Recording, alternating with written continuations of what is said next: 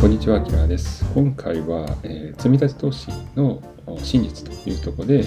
えー積立投資の結果っていうのは、もうほぼほぼ、まあ、入金力に影響するということをちょっとご紹介したいなと思います。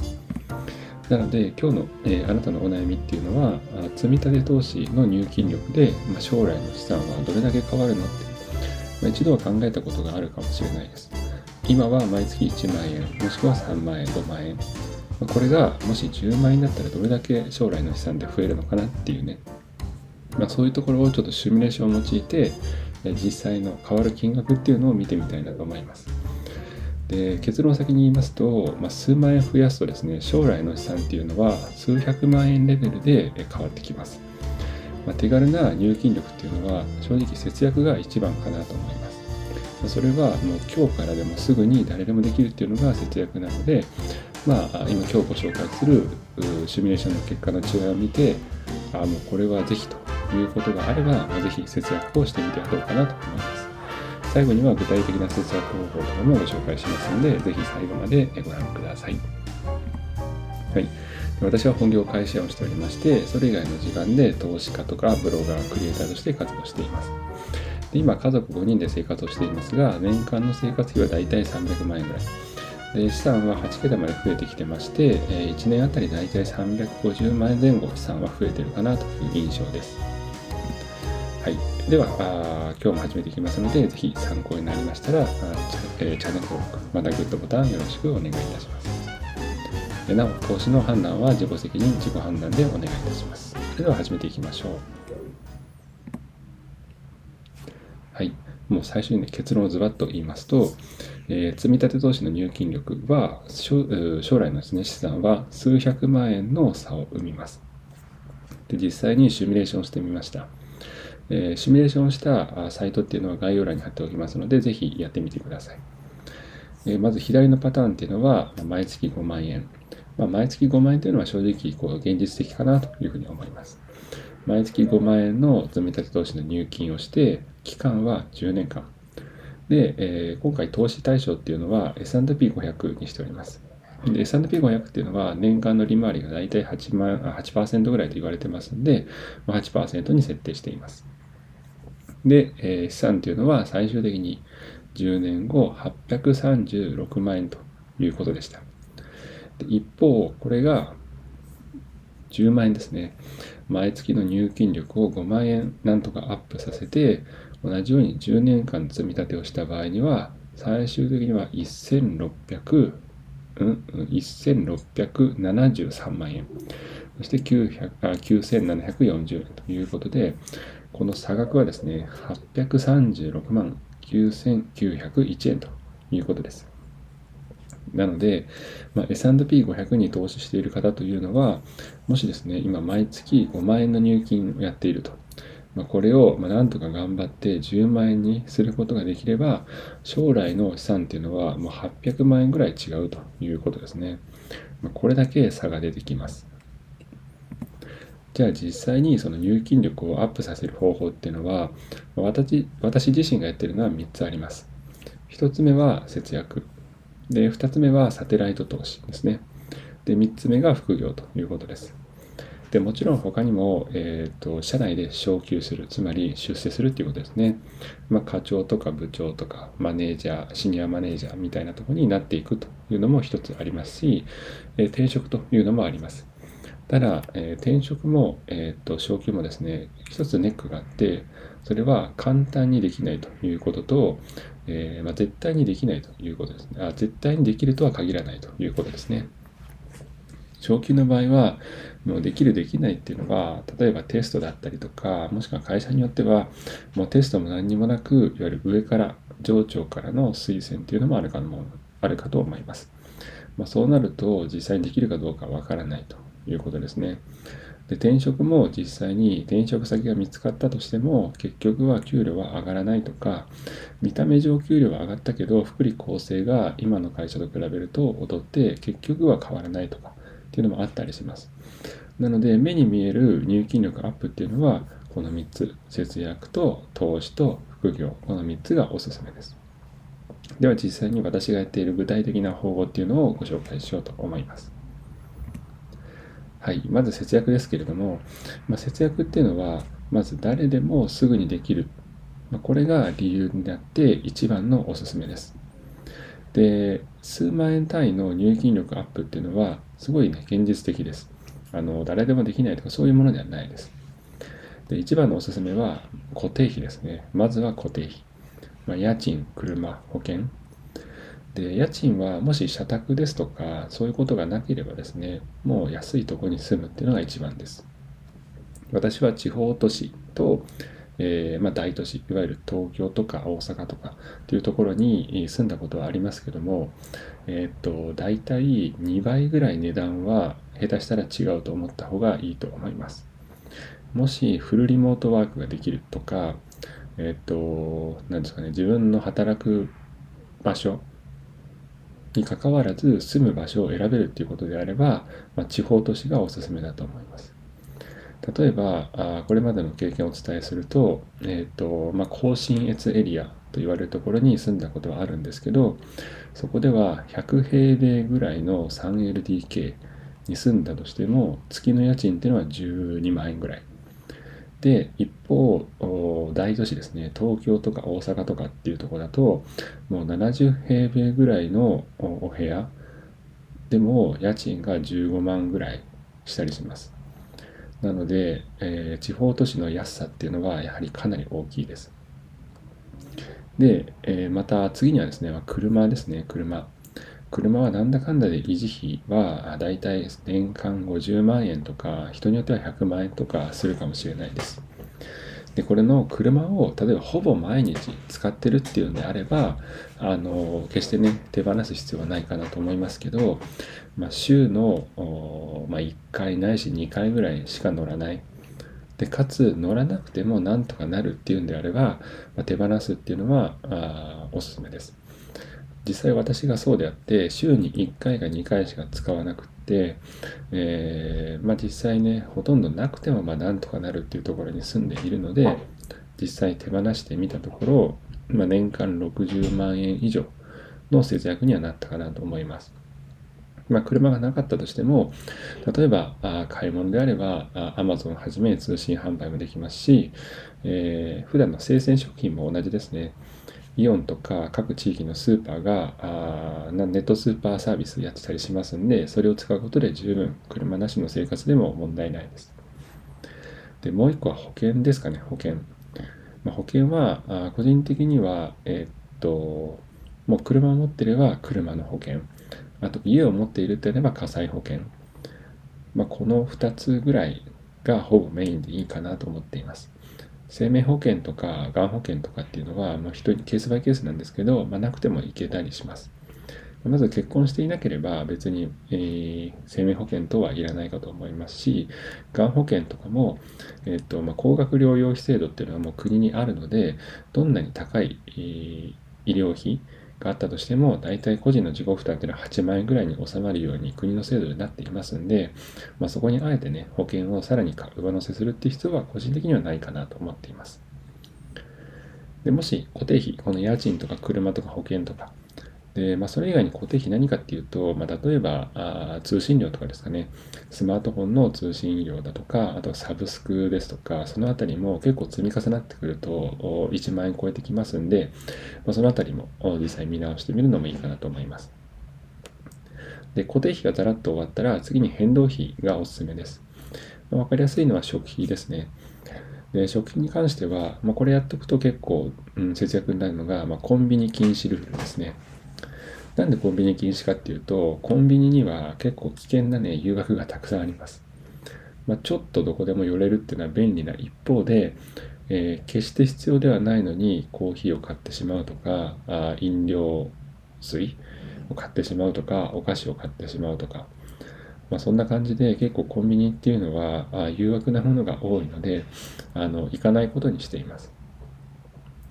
まあ、こういうところで少しずつコツコツしていくっていう感じですね。で、まあ、あと私は家計簿アプリを使っていますけど、まあ、家計簿アプリを使うと、まあ、固定費何をね、節約できてるかなとか、変動費、ああ、今月やっぱ使いすぎたからこんなに増えてるわとか、やっぱ気づきが多いので、家計簿アプリっていうのも非常に便利です。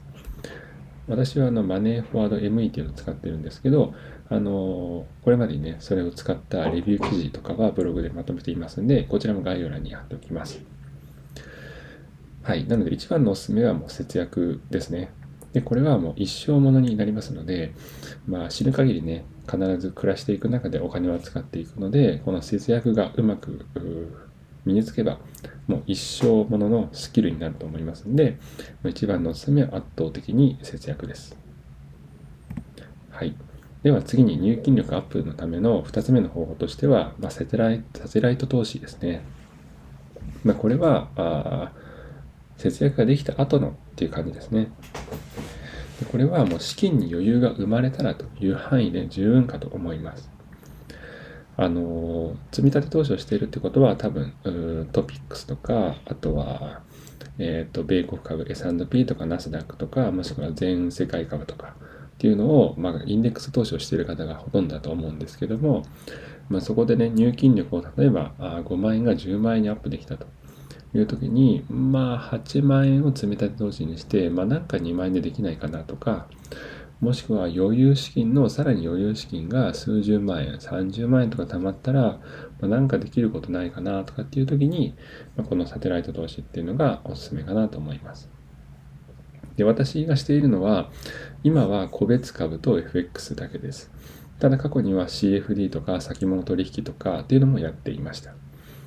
で、もちろんこれで稼げる時もありますし、ただ一方損することもやっぱありますんで、本当に余裕の中のさらに余裕に資金が生まれたらっていうことでいいかなと思います。で、レバレッジというのが大体 FX とか CFD とか先物には入っていたりしますんで、このレバレッジには要注意です。なので結論としては積み立て投資と比べると、まあ、リスクがね、高いということになります。なので、もし、えー、投資経験が1年、2年、え、やってきて、そして資金に余裕ができたということであれば、ぜひ個別株とか FX、CFD、まあ、これらも一つの選択肢かなと思います。で私は今年の夏以降ですね、大体今5ヶ月近く経ちましたけれども、えー、マイメイトっていう自動 FX のサービスをですね、今使っています。で、まだ1年も経っていないので、個人的には検証中という段階でありますが、まあ、これを使って今あ、入金力アップができないかなということで、ちょっと検証しています。で、始め方とか気になる方はぜひ概要欄に貼っておきますので、ぜひチェックしていただけると嬉しいです。えっと、7月ぐらいから始めまして、え10月ぐらいまではずっとほぼ毎月ですね、3万円前後の利益が生まれています。ま、ただ11月、今このね、収録をしている時に関しては、ちょっと大きなね、FX の変化があって、まあ、為替の変化があってですね、まあ、かなりマイナス6万円ぐらいの損失が出ていますんで、まあ、一概にね、やっぱり難しいところもあるかなと思いますが、まあ、一つ試してみるのも手かなと思います。で、最後、副業ですね。で、これはもう本業以外の収益の柱を作って入金力をアップさせるということですね。で最初に少しだけお話をしましたが昇給よりもやっぱ実現しやすいです。でおすすめっていうのは資産型の副業ですね。まあブログだとか YouTube だとか何かね自分の作ったものがこういうふうに資産になっていくっていうのがおすすめです。でなんでおすすめかっていうとまあ、てっぺん。てっぺんがないからですね。この YouTube とかブログとかに関しては、あ場合によってはですね、月数万円だけじゃなくて、10万円以上、数十万、数百万円というふうに稼げる時もありますんで、まあ、これをね、やっていくと便利かなと思います。で、ただですね、一方、資産型副業っていうのはデメリットが一つありまして、まあ、稼ぎにくいということですね。始めたから必ず稼げるっていうものではないです。ただ一方で上はあの天井がないのでどこまでもですね収益を上げることができます。ですぐに稼げないっていうことはこれは副業としては OK かなと個人的には思っています。なんでかっていうと本業の収入があるからですね。本業の収入があるからある意味生活基盤っていうのは問題なく安定していてそれの補足として副業なので、よりね、てっぺんを狙える資産型副業っていうのがいいかなと思います。まあ、ただ、副業に関してはもう正直、月の入金力、例えば2万円アップのためだけにあれば、もう私は十分ですという人は、まあ、労働型の副業、まあ、分かりやすいのは店舗型のこういうアルバイトですね。まあ、これね、十分かなと思います。店舗型アルバイトっていうのは、すぐにですね、稼げる、えー、稼げる。つまり、労働時間に対して必ずお給料が支払われますんで、えー、絶対に稼げます。ただ一方デメリットは収益の限界があるということですね。ただ収益の限界があったとしても、さっき言った通り月2万円ぐらいのアップができれば、もう私は十分ですということであれば、もうこの労働型副業を始めているのも一つの手かなと思います。はい。では最後にですね、あのまあ、入金力アップをなんで、えー、集中しようかということですけども、これ積み立て投資っていうのは結局ですね、入金力しかほぼほぼコントロールできないので、入金力に集中しましょうっていうことですね。積立投資っていうのを、まあ、ちょっとですね、こういうふうに分解してみると、入金力と利回りと、あと年数、この3つの要素しかないんですね。で、利回りっていうのは、もう S&P500 とかナスダック、トピック等々も選んだらですね、もうあとは過去の実績通りの利回りを期待するだけでやることないんですよね。まあ、もしあるとしたら、今あ、トピックスしか投資していないという人は、例えば分散投資という意味でナスダックにも、もしくは S&P500 にもっていうことはまできると思いますが、もう正直それが限界ですね。もう一点集中で例えば S&P500 分散投資はしないっていうことであればもうやることないし分散投資をある程度しているという人であればもうやることないんですよね。でもう一つ年数、まあ、これこそもうどうにもならないですね。どう頑張ったって1年は365日で変わらないので、まあ、これこそできるとしたらもう積み立て投資を続けるということをこれだけですね。じゃあ実際自分の身の回りで何かできることって言ったらもう繰り返しになりますが入金力をもうアップさせるっていうこれぐらいしかできないんですねなので、えー、入金力っていうのはあ最も重要だとある意味入金力がもう全てだということが私の考えですはいということで、えー、ま、これを聞いてですね、もしあなたも、あ、やっぱりそうだなと、まあ、積み立て投資っていうのは結局入金力に集中するだけだなということをもし、もしもしかしたら納得いただけるかなと思います。なのでそういうことであれば、まあ、まずは車とか保険、この辺りを見直すのがいいかなと思います。で、車を手放すっていうことに対して非常にね、抵抗があるっていう人は、あの、プチ、なんですかね、車なし生活として、車を使わない暮らしっていうのを1ヶ月試してみるといいかと思います。なので、急に手放すっていうと、誰もがね、あの抵抗あるんですけど、普通にただ使わないとかですね、そういうことをチャレンジする、もしくは試すっていうのは誰でもできると思うので、まずはやってみたらいいかなと思います。で、あと、家計簿。これもですね、実際につけてみると節約できそうな点がたくさん見つかるので、おすすめです。で私は入金力をね、節約でアップしたというふうに言いましたけど、あの、大体月5万円以上は月の入金力アップできたと思いますが、それでも未だに家計簿っていうのはつけています。まあ、これはやっぱり使いすぎ防止とか、あさらにですね、また見直すことができたりすることもあるので、あの、おすすめです。はい。ということで、えー、テイクホームメッセージということで大事な点をもう一回言ってだけ。積立投資の入金力っていうのは将来のね、資産数百万円の差を生むということですね。もし5万円の月の入金力の人が10万円に変えることができれば、10年後、あなたの資産っていうのは800万円もよりね、増えるということになりますので、まあ、ぜひこの入金力アップっていうのはぜひ目指していただきたいなと思います。で私自身もまだまだね、入金力アップさせたいなと思っていますので、一緒に勉強できたらなと思っています。はい。では関係ある記事としてですね、過去に節約関係の記事を作っています。で実際私は5人家族ですけれども、大体月25万円ぐらいで生活しています。実際の家計簿も紹介していますし、そのためのね、え、25万円で暮らすコツっていうのもご紹介していますので、え、チェックしていただけると嬉しいです。で、またサテライト投資戦略として、えー、お伝え始めているこのマイメイトですね。AI 任せの自動売買 FX、これの始め方っていうのも、えー、概要欄に貼っておきますので、ぜひチェックしていただけると嬉しいです。で、なお、このマイメイドは、あ実績ですね。実績も毎月公開していますので、そちらもチェックしてください。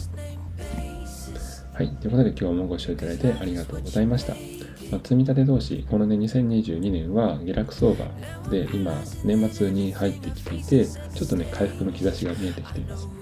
でまさに今こそ入金力をぐんぐんぐんぐんとアップさせようというふうなモチベーションをね、上げたいという方が多いと思いますので、ぜひこの入金力アップというのが参考になれば嬉しいです。ぜひ参考になりましたら、チャンネル登録、グッドボタンよろしくお願いいたします。それでは今日もご視聴いただいてありがとうございました。良い一日を。